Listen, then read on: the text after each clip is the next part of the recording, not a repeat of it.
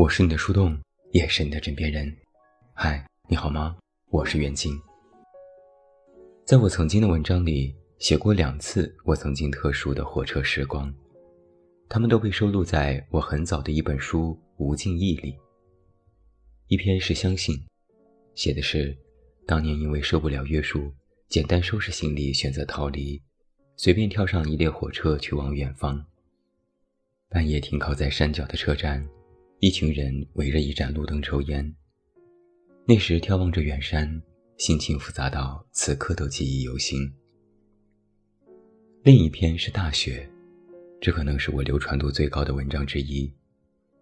我坐车去漠河看极光，旅途中遇到穆先生，我们一起结伴六天。只是那次因为风雪太大，没有看到极光，穆先生也因意外去世。他最后写下的话是送给我的一封信。《吴敬义》这本书写于二零零九年，出版于二零一一年，距今已是十年过去。我其实很少特意想起自己曾经写过的东西，只是最近因为办事，往返于家与北京之间，又频繁坐了几次火车，在车上看着窗外雾蒙蒙的天，不知怎的。就想起曾经的自己，想起穆先生。刚回到家的时候，就得知了一个不好的消息：我原来工作的自来水公司，有相处的非常好的同事，一共十三个人。没有想到，其中的一位已经中途下车了。他叫娟子。群里发了布告：娟子因患静脉堵塞，医治无效去世。年仅三十三岁。看到消息的那一刹那，当场愣住。不知你是否能够体会这种心情？自己本来也在完成人生一件大事，心情复杂且谨慎，没想到要得知这一噩耗，怎能不让人唏嘘？在我们这个小团队里，大家性格不同，爱好不同，但娟子总是最安静的那一个。她长得没那么漂亮，也不独特，充其量只是普通。但她温柔善良，总是笑眯眯。我们说什么做什么，她都同意，都赞同，总是跟着我们玩。还记得她曾悄悄对我说：“这十三个人里面，自认跟我关系最好，因为我总是看她不说话，就总招呼她，她很感激。”想来。我当年回到北京，和他也有多年的不联系，没想到再次得知他的消息竟是如此。群里大家都很沉默，我私下偷偷联系同事，问了问详情和后事安排，说完了也不知该继续说点什么。同事说，每每看见自己周边的人离开这个世界，心情总是挺沉重的。珍惜现在吧，谁也不知道多会儿有意外。他也说：“大家别总是各忙各的，我最应该回太原联系大家坐坐，真的是好久没有见了。”这是一种什么感觉呢？就像是很多年前，我得知穆先生的去世，一个人在小旅馆里失声痛哭，哭也没有眼泪，只是干嚎，好像是胸口闷着一口浊气，要想尽办法把它排出去。写过的一句话是：“没有什么事情是永恒，但分分合合的，却总是我们。”在我们所见的许多文章里，作者总把人生比喻为列车。因为娟子的去世，因为我的人生变动，因为许多接二连三的事情，我对此的体会也是更深。当我坐上返京的列车，穿梭在太行山脉，三两分钟就要穿越一个隧道，就会不断的在黑暗和光明之间来回的切换。哪怕闭着眼睛，在出隧道的一刹那，都会觉得格外晃眼。列车行驶过许多村庄和农田，农田周围大多围绕着一些坟地，有的看着很新，有的看着很旧。我忍不住在想，他们是什么人？他们的儿女都还在吗？他们的生活是怎样？在他们是过客的时候，我也是他们的过客，而我们都是这个世界的过客。我爸经常会念叨的一句话是：“人不如树。”他总说：“看这房子，这树，这花花草草，它们存在的时间可比人要长久的多了。人短短不过百年，经不起折腾。”就像这一次，我在家和他们汇报完我的计划，家人说：“普通就好，安稳就好，健康就好。你能有更好的发展，我们当然支持；没有也不要紧。我们老了，不求你达官显贵，一家人平安健康，人都在就好。是啊，人都在就好。”我大致回忆了一下，在我曾经写过的关于人生的比喻里，最常形容的就是人生匆匆。我已是而立之年，好像一小半的人生就这么浑浑噩噩的过去了。因为写这篇文章，我又翻看了我的书《无尽意》，发现曾经已经懂得了这世间的所有道理，现在只不过是更加深刻的体会。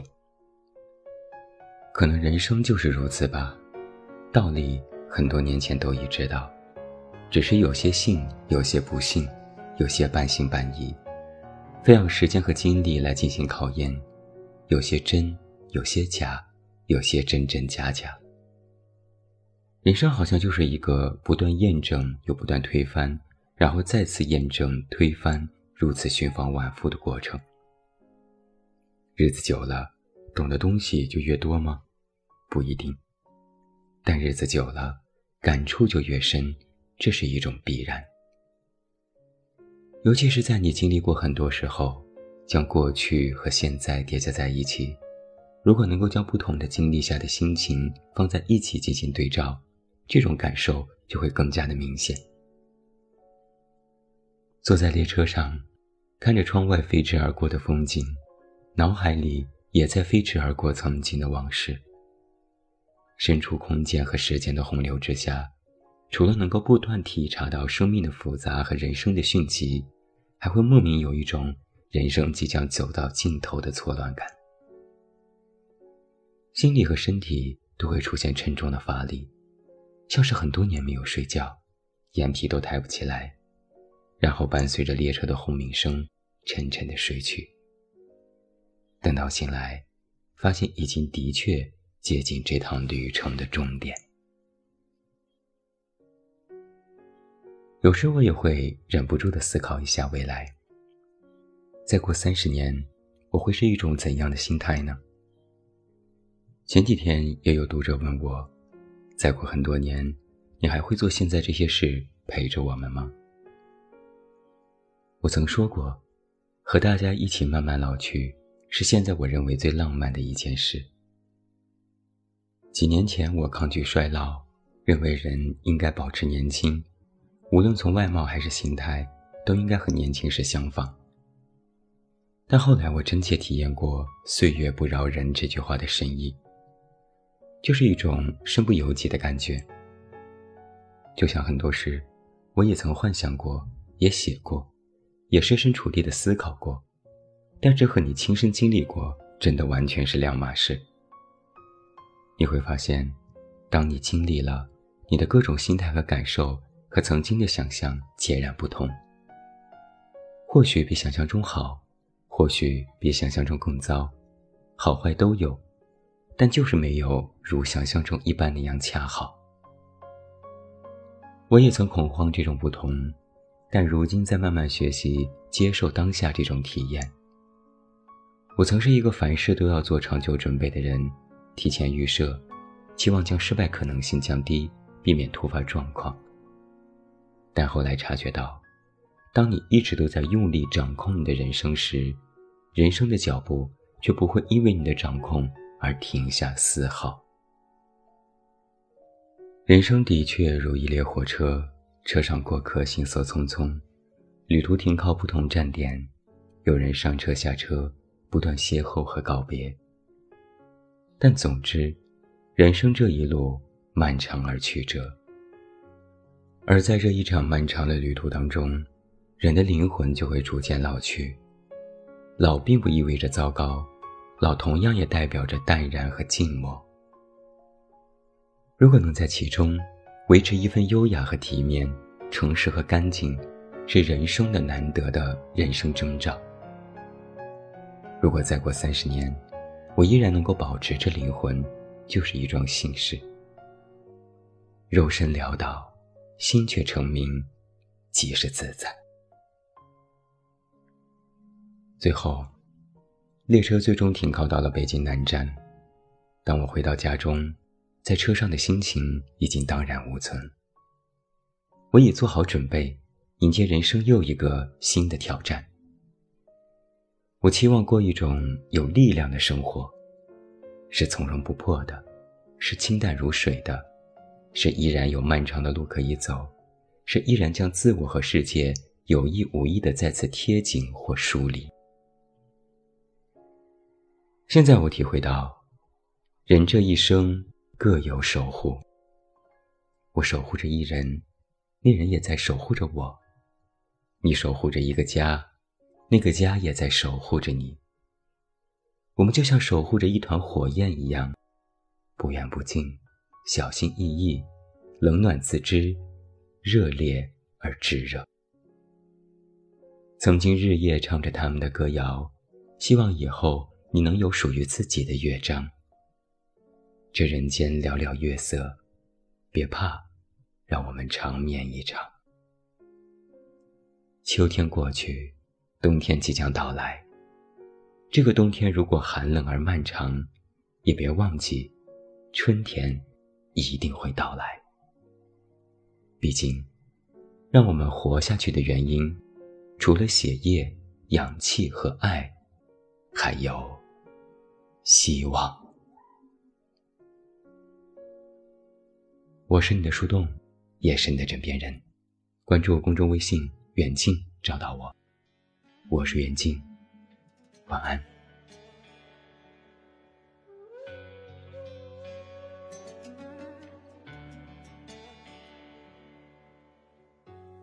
午夜的天空暗淡了星辰。人群散去，空荡无痕。我寻找着附近的他们，西山暗巷里嘶哑的风声，即使双叫卖出手的头颅，当我的英雄不再与别把朋友放手这个世界，他们与火焰共舞蒸腾。父亲穿过了荒漠的风口，只为东土翻江了苏州。